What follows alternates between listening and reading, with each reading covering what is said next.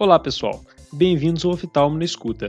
Meu nome é Felipe Borges, eu sou oftalmologista e atualmente fellow de córnea.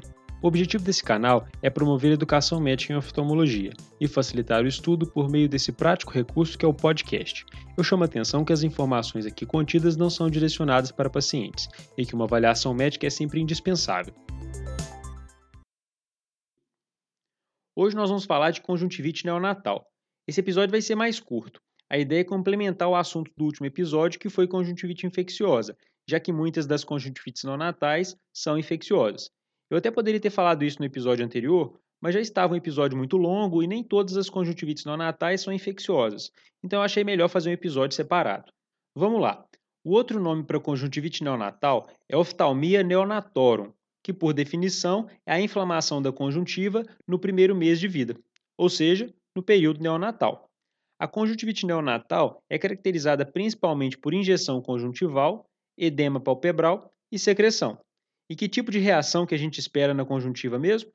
Papilar. Lembra lá que por conta da imaturidade linfóide não há formação de folículos conjuntivais em recém-nascidos até 6 a 8 semanas de vida. Então a resposta morfológica da conjuntiva não vai te ajudar muito para o diagnóstico da causa de base, ok? A grande dica para o diagnóstico, como a gente vai ver, é o momento em que a conjuntivite surge.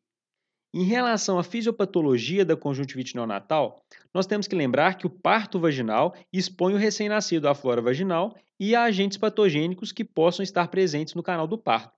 Então, de fato, o parto vaginal tem papel-chave na patogênese das conjuntivites neonatais infecciosas. Porém, a gente não deve esquecer que conjuntivites neonatais infecciosas podem ocorrer também em cesáreas, quando o tempo de bolsa rota é prolongado, principalmente a partir de 3 horas de bolsa rota, isso porque pode haver uma disseminação retrógrada de agentes infecciosos que podem ganhar o líquido amniótico. Como muitas vezes o momento em que os sintomas se iniciam no pós-parto é um dos principais fatores que vai direcionar a nossa suspeita clínica, temos que ficar atentos nos casos em que há ruptura prematura de membranas e bolsa rota prolongada, porque isso vai influenciar quando a conjuntivite se inicia. O momento em que a conjuntivite começa nada mais é que o tempo de incubação do patógeno, ou seja, o tempo entre o contato com o microorganismo e o início dos sintomas.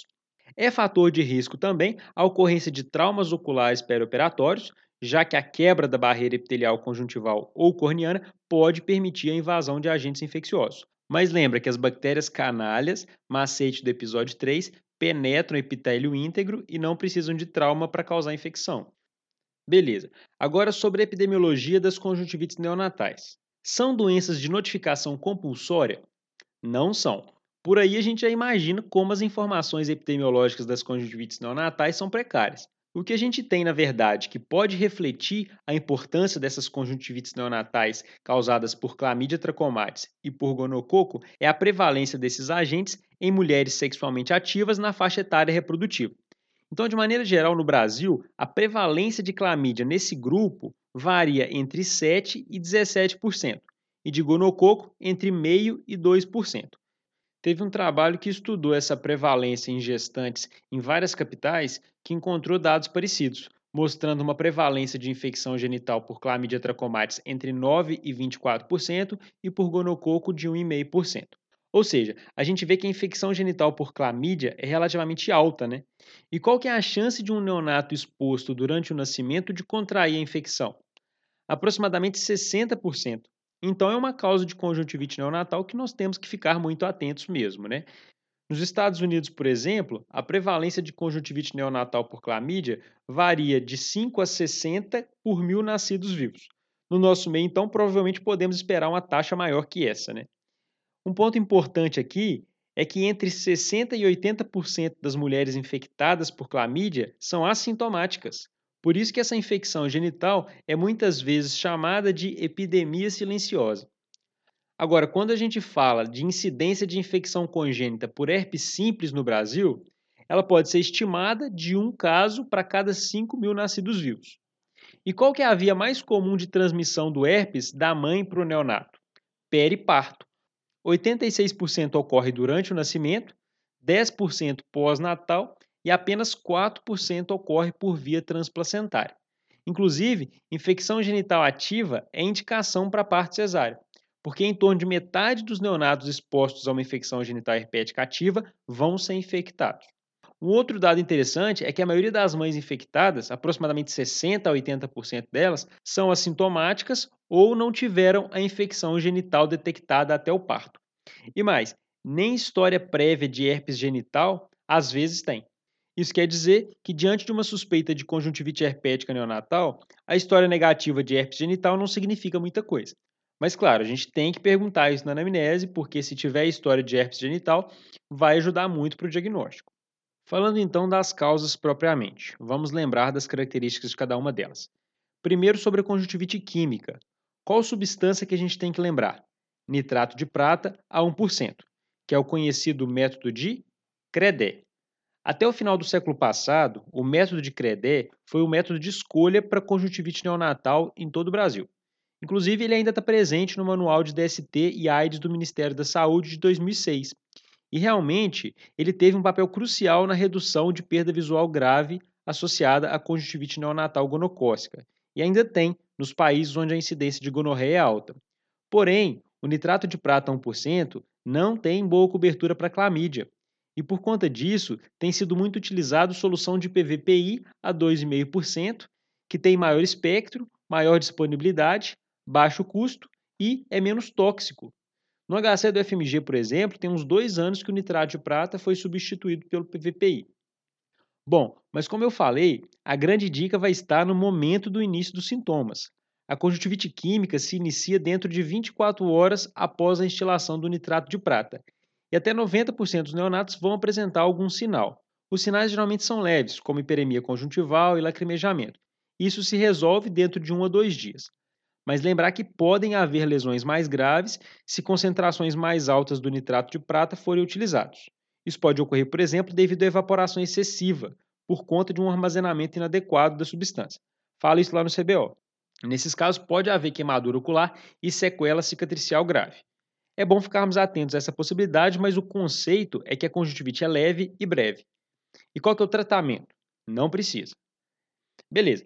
Sobre a conjuntivite gonocócica. Enquanto a conjuntivite química surge ali no primeiro, segundo dia, a conjuntivite gonocócica tipicamente aparece entre o segundo e o quinto dia após o nascimento. Lembra do episódio passado? Conjuntivite gonocócica é hiperaguda e o período de incubação é curto. Quer dizer que depois de cinco dias não pode mais ter conjuntivite neonatal por gonococo? Pode, só que provavelmente o início após esse período indica uma exposição pós-natal. A conjuntivite começa com uma secreção serossanguínea que progride em 24 horas para uma secreção purulenta, isso associado a edema palpebral importante e quemose. Então, um quadro comparável com aquele que vimos na gonocócica do adulto no episódio passado. E aqui nós temos o mesmo risco de ceratite e perfuração corneana na falta de tratamento precoce. Por isso que no início do século passado, a oftalmia gonocócica era uma causa importante de cegueira entre crianças. A terceira é a conjuntivite por clamídia, que é a principal conjuntivite neonatal infecciosa no nosso meio. E como a clamídia tem um ciclo de crescimento mais longo, o tempo de incubação da conjuntivite varia entre 5 e 14 dias. Mas ficar atento com aquilo que eu falei. Em casos de rotura prematura de membranas, esse início dos sintomas pode ocorrer nos primeiros dias. Aqui sim as características clínicas da conjuntivite neonatal diferem daquela que ocorre no adulto, Primeiro porque, como a gente sabe, antes de 6 a 8 semanas de vida, a criança não forma folículos. Além disso, pode haver formação de pseudomembranas ou mesmo de membranas, e a secreção na conjuntivite neonatal tende a ser mais prulenta do que na do adulto. Inclusive, em alguns casos, podendo se manifestar como uma conjuntivite hiperaguda, com edema palpebral e secreção prulenta importante.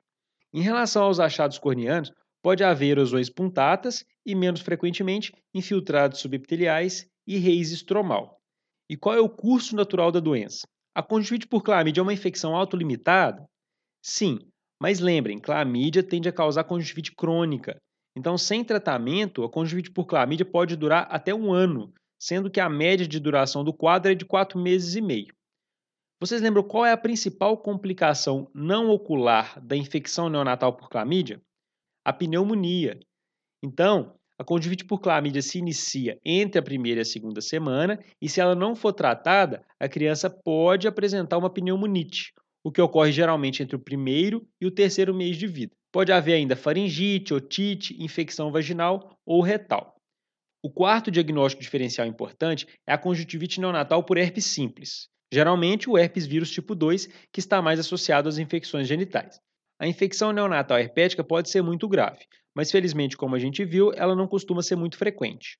A conjuntivite pode ser uni ou bilateral, e o tempo de incubação da conjuntivite herpética é semelhante ao da conjuntivite por clamídia, ou seja, na segunda semana de vida, com a ressalva de que ela pode ocorrer em qualquer momento dentro das primeiras seis semanas de vida.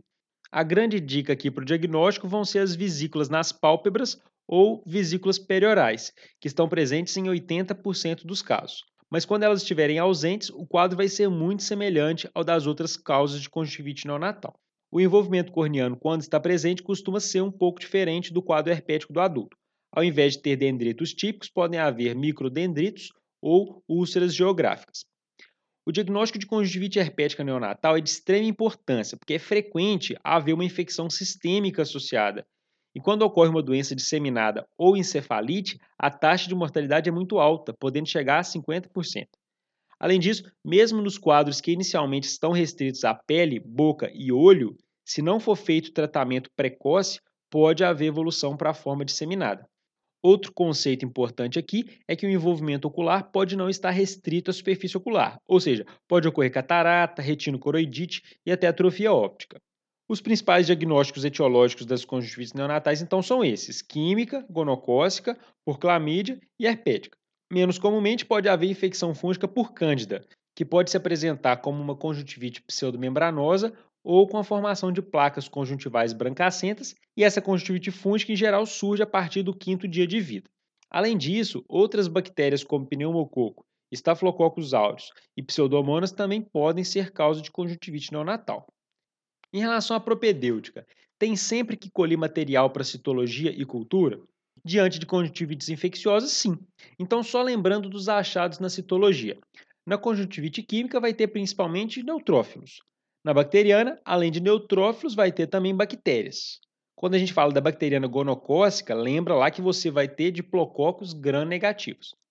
Na infecção por clamídia, o achado mais sugestivo são as inclusões intracitoplasmáticas, C de clamídia, C de citoplasma. A gente já viu isso. Inclusive, a sensibilidade do esfregaço conjuntival para detectar inclusões citoplasmáticas da clamídia na conjuntivite neonatal é maior do que no adulto. Com uma coleta adequada, essa identificação citológica pode ser feita em até 60 a 80% dos casos. Então, essa é outra diferença da conjuntivite de inclusão neonatal e do adulto. Ser mais fácil se identificar as inclusões intracitoplasmáticas quando a gente fala de conjuntivite neonatal.